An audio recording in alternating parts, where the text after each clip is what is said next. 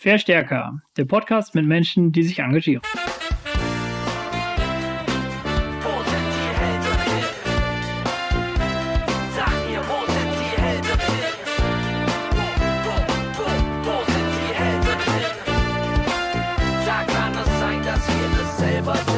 Willkommen zum Verstärker-Podcast. Hier reden wir mit Menschen, die sich engagieren. Heute haben wir Britta vom Münchner Verein Juno zu Gast.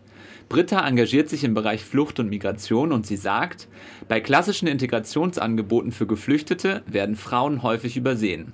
Besonders zu den Sportprojekten kommen fast nur Männer. Das zu ändern ist die Mission von Juno und von Britta. Hallo Britta. Hallo, grüß euch. Und hallo Thorsten. Hi, ihr zwei. Britta, warum engagierst du dich? Im Endeffekt war es eigentlich Zufall. Ich bin 2015 gefragt worden, ob mich das interessieren könnte, wo ich mir gerade eh überlegt hat, was ich machen will. Und ja, ich hatte davor überhaupt noch keine Berührungspunkte mit dem Thema Flucht eigentlich. Hatte auch erstmal Respekt. Ich dachte, das ist natürlich schon, das sind menschliche Schicksale. Ich war davor im fairen Handel und im Umweltschutz tätig. Und dann habe ich gesagt, ja, also ich hatte freie Hand, ich konnte mir aussuchen, das Projekt total neu entwickeln. Und dann habe ich gesagt, ja, ich probiere es aus. Und wenn ich das Gefühl habe, das wird was, mache ich es gerne weiter. Und ansonsten, wenn es mir eine Nummer zu groß ist, würde ich es weitergeben. Aber es ist einfach wahnsinnig toll. Wir treffen so wahnsinnig tolle Frauen. Wir arbeiten ja nur mit geflüchteten Frauen zusammen, weil wir eben gesagt haben, die fallen einfach hinten runter, die hört keiner, die sind hier ja im Endeffekt auch wieder auf sich selbst gestellt und wir gesagt haben, das kann nicht sein. Die haben hier so viele Möglichkeiten, die könnten hier endlich mal ihre Chancen ergreifen, wenn sie einfach jemanden haben, der sie ein bisschen unterstützt. 2015 ganz besondere Situation. Viele erinnern sich sicherlich auch dran. Hier kamen einfach total viele Menschen in München auch ganz speziell an am Bahnhof. Wenn man jetzt auf die Gruppe der Frauen guckt, die da kamen, was waren so die Herausforderungen, die die Frauen da mitgebracht haben? Auf was für Herausforderungen sind die hier dann gestoßen in München, in Deutschland? Zuerst mal war es eine Herausforderung, überhaupt an sie zu kommen, weil Frauen äh, es gar nicht gewohnt sind, dass es für sie aktiv oder halt unsere Zielgruppe in, im engeren Sinn nicht gewohnt sind, dass es extra für sie Angebote gibt. Und wir dachten, boah, jetzt haben wir ein tolles Projekt. Saßen wir da und dann kam keiner. Das gibt's ja nicht. Und wir hatten Glück, wir hatten dann eine Lehrerin von einer Integrationsklasse, die kam mit ihrer ganzen Klasse. Das war so ein bisschen der Anfang. Und so sind wir zu unseren äh, Frauen, jungen Frauen, älteren Frauen, zu allen eigentlich gekommen. Das Schwierigste war natürlich erstmal die Sprache. Gerade Frauen jeglichen Alters haben oft keine oder sehr viel weniger Bildung, Schulbildung, formelle Bildung wie Männer. Weil es ganz klar ist, wieso, wozu denn? Ihr seid dafür da, dass ihr später Mütter werdet und den Haushalt macht. Ihr müsst nicht in die Schule gehen. Also das war eine große Herausforderung, gerade auch, weil es einfach die Angebote, die es gibt, sind nicht flexibel. Also viele Frauen müssen sich um den Haushalt, um die Kinder, um die älteren Verwandten irgendwie kümmern und dann äh, geht's halt nicht, dass sie jeden Tag in Deutschkurs gehen können. Und da gab's halt dann Abstrafungen, wenn du zwei, dreimal nicht fehlst, darfst nicht mehr kommen oder so. Das ist ein System, was überhaupt nicht geht. Und dass es Frauen auch hier sehr viel schwieriger gemacht hat und nach wie vor macht, einfach, dass sie hier ankommen, weil die Flexibilität fehlt. Das ist, es müsste viel mehr Teilzeitangebote geben, Angebote, die mit Kinderbetreuung irgendwie gekoppelt werden, weil viele können überhaupt nicht mitmachen, weil sie Kinder zu Hause haben und dann sind sie wieder in dieser, in dem Teufelskreis. Sie hocken wieder zu Hause und müssen sich um Haushalt und Familie kümmern. Dabei könnten sie so viel. Oder ja, sie dürfen nicht arbeiten, weil sie nicht den Aufenthaltstitel haben. Es ist so viele Blockaden von Seiten einfach der Behörden, ist einfach echt schwierig. Und das heißt, ihr mit Juno, an welchen Stellen kriegt ihr die Frauen? Angefangen haben wir eigentlich als ein Projekt, das geflüchtete Frauen und Münchner Frauen zusammenbringt, weil man sich ja nirgends trifft. Irgendwie man redet voneinander. Viele wissen irgendwie eher negative Geschichten, aber keiner kennt sich. Deshalb haben wir gesagt, wir machen eigentlich ein ganz leicht zugängliches Programm. Ausflüge zum Beispiel.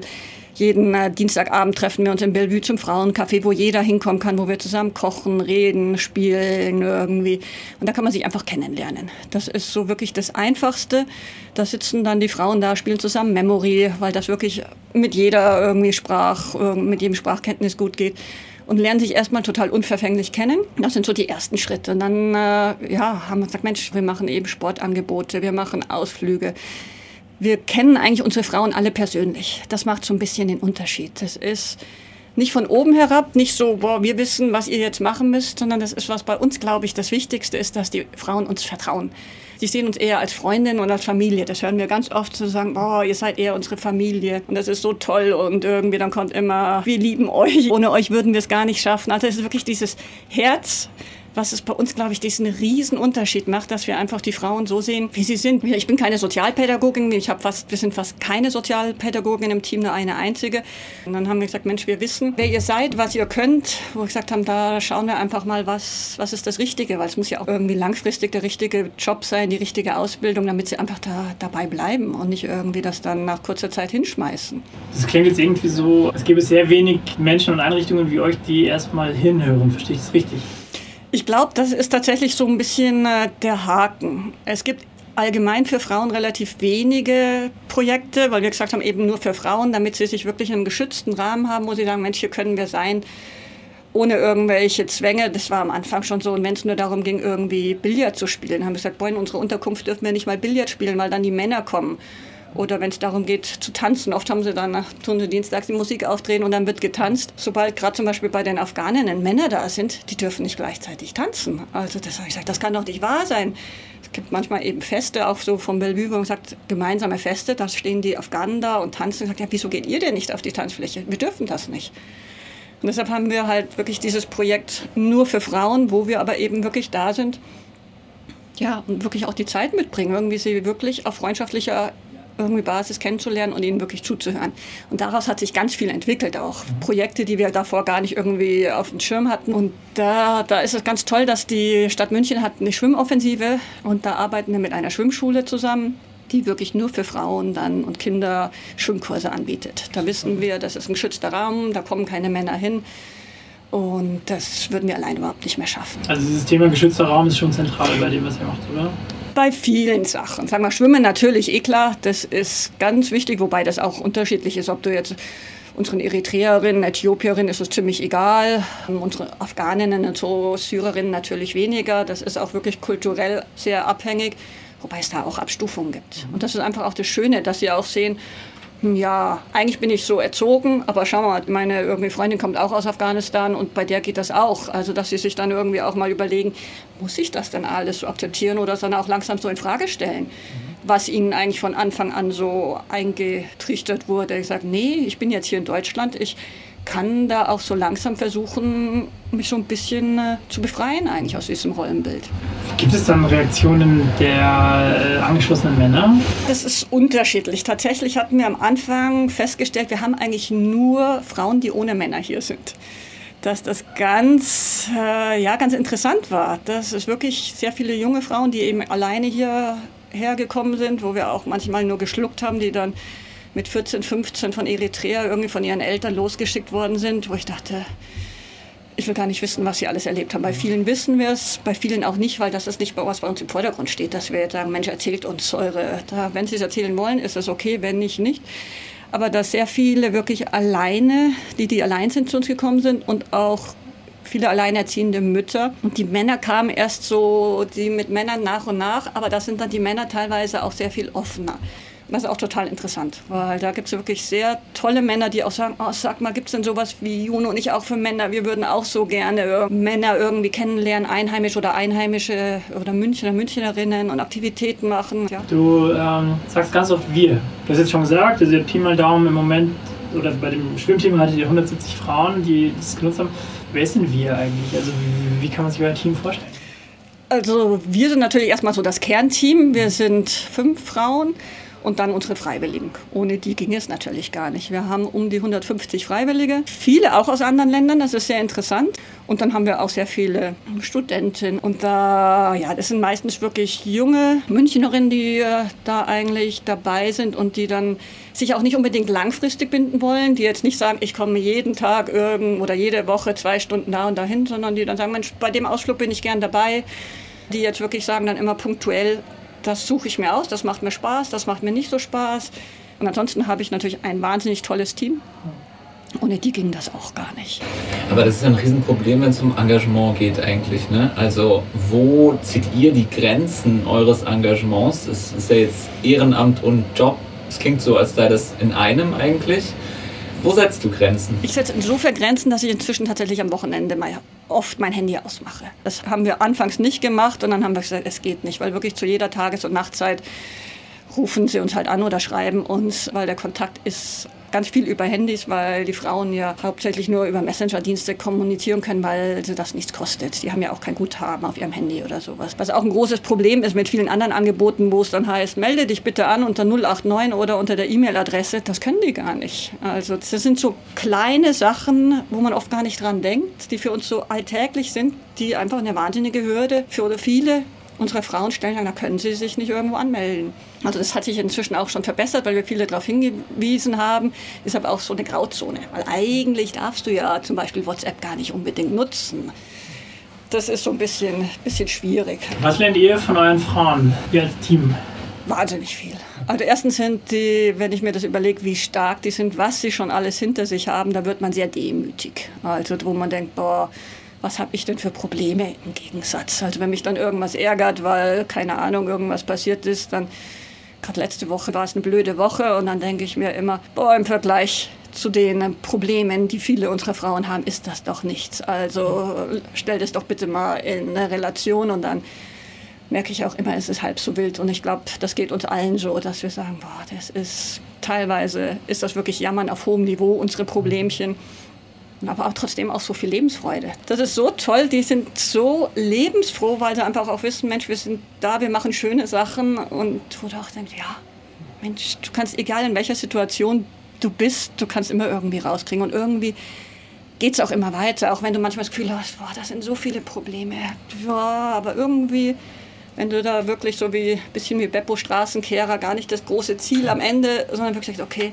eins nach dem anderen, ein Strich und dann irgendwie kommst du immer zum Ziel. Und das ist schon toll zu sehen, dass wir es eigentlich irgendwie immer schaffen, egal was es für Probleme gibt.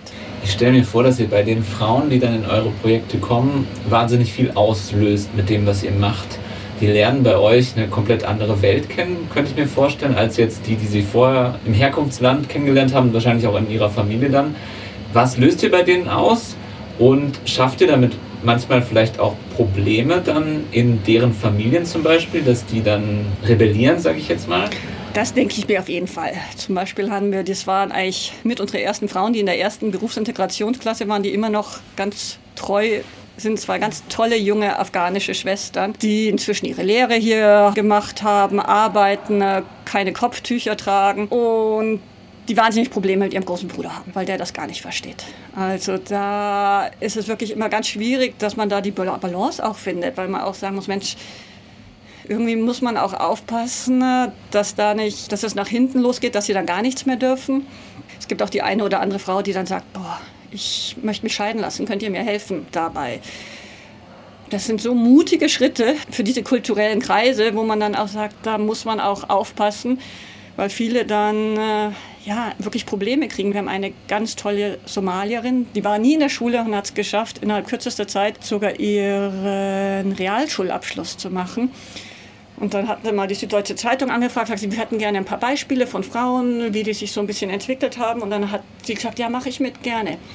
Die hat so wahnsinnig viel Ärger aus der somalischen Community gekriegt. Die war danach psychisch total am Ende. Sie hat sich eigentlich nicht mehr rausgetraut und das war dann ganz schwierig, das wieder aufzubauen, weil ich sagte, das kann nicht wahr sein. Du hast diese Vorzeige junge Frau, die so toll ist, die so viel schafft und dann ihre eigene Community macht sie so fertig. Mit diesen Folgen haben wir auch selbst überhaupt nicht gerechnet und sie auch nicht, sonst hätte das wahrscheinlich sich auch noch mal überlegt.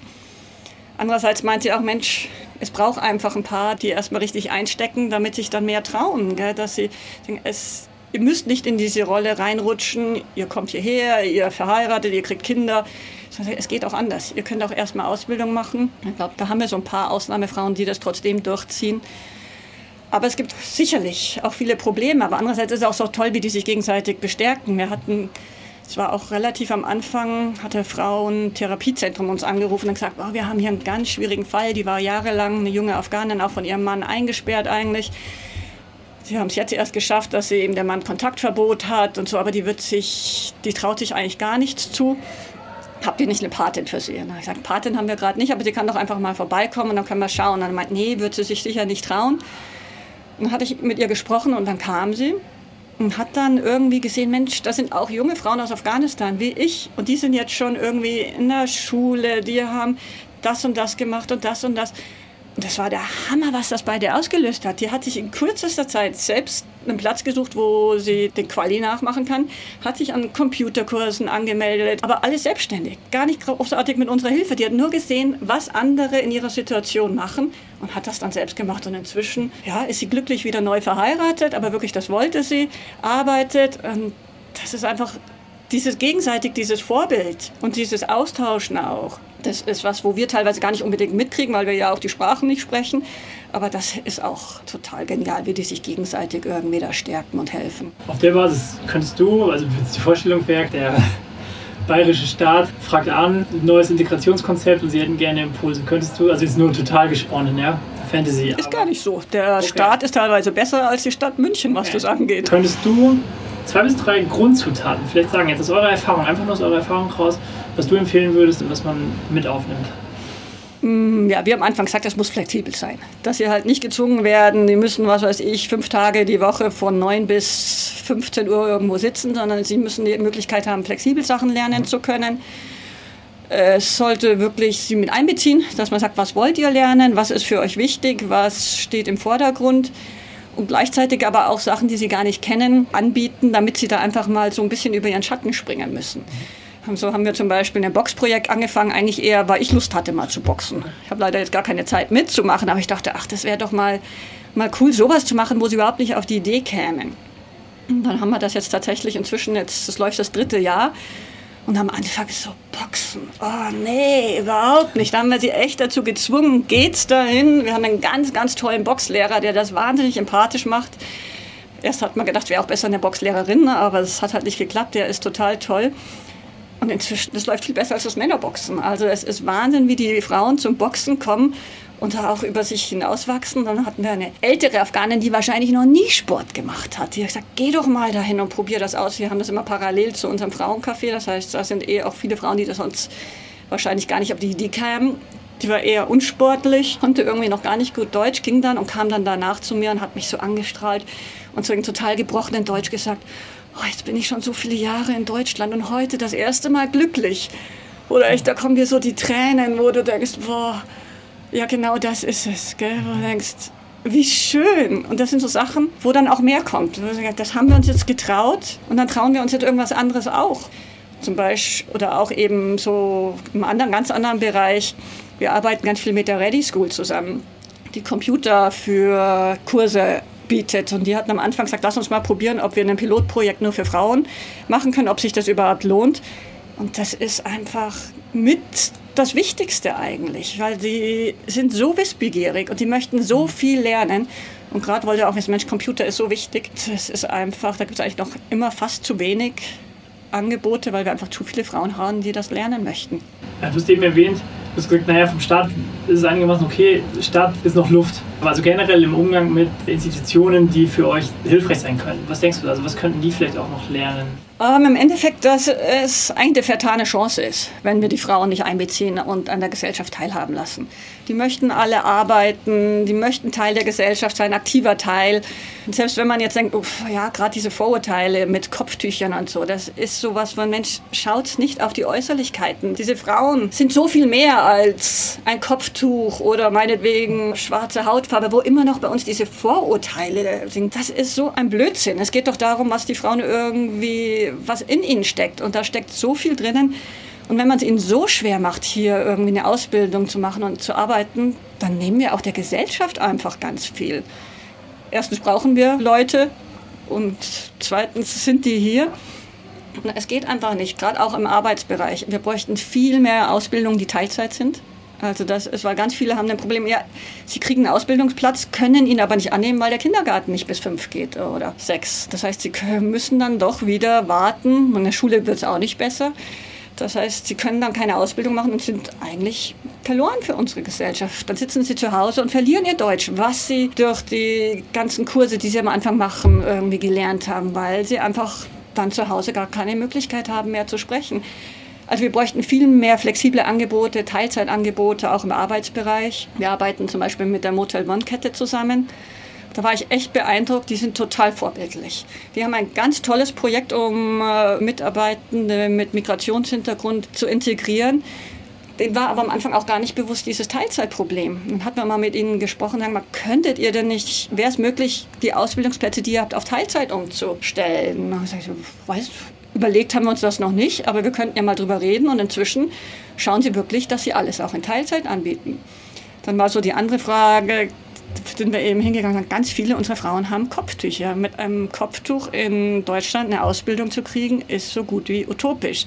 Ich sage, wie ist das bei euch? Könntet ihr euch vorstellen, Frauen mit Kopftuch zu nehmen? Haben gesagt, nee, so weit sind wir nicht. Ein halbes Jahr später kamen sie zu uns. Wir haben das jetzt besprochen und haben unseren Designer jetzt gesagt, er soll doch mal ein paar Vorschläge machen, wie wir unsere Uniform oder unser, dass er ein paar Kopftücher dazu entwirft. Wir machen das jetzt auch für Frauen mit Kopftüchern. Also vielen ist es, glaube ich, gar nicht unbedingt bewusst. Und für viele, wenn man sie darauf anstößt, dann setzt das da auch so ein bisschen das Denken an, weil ihr auch gesagt habt, Mensch, ihr könntet das doch auch als Vorreiter, ihr könntet euch da doch positiv platzieren. Sagt, Mensch, wir sind so offen, wir sind so, dass wir einfach jeder Frau eine Chance geben und das als Herausstellungsmerkmal nehmen. Weil es ist ja Blödsinn, dass man die Frauen einfach nicht nimmt, nur weil sie ein Kopftuch haben. Wenn ich euch mit einer Spende unterstützen will, wie mache ich das? Ähm, einfach über die Webseite. Also da www. juno-munich.org. Alles klar, ist aufgenommen. Ich hätte auch eine Frage an dich. Du machst es jetzt seit sechs Jahren? Genau, 2015 habe ich angefangen, einfach die Idee zu entwickeln und Anträge zu stellen. Und dann seitdem äh, 2016 sind wir dann an den Start gegangen. Okay. Du hast jetzt viel erzählt, wie erfüllend es ist zu sehen, wie sich die Frauen, die bei euch teilnehmen, entwickeln. Was hat sich denn bei dir entwickelt in dieser Zeit? Wenn du schaust, so die, die Britta 2015 mit der Idee und jetzt 2021.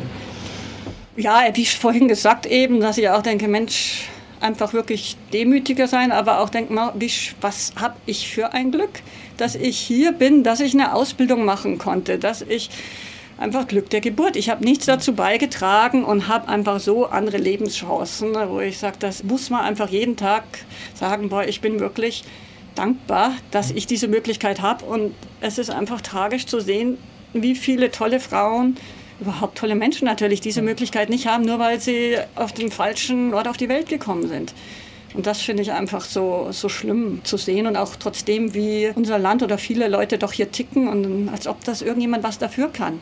Wir sind eine Welt. Was sollen diese blöden Grenzen? Ne? Und in Bezug auf das, was du selber an Power hast, hast du da auch neue Erfahrungen gemacht?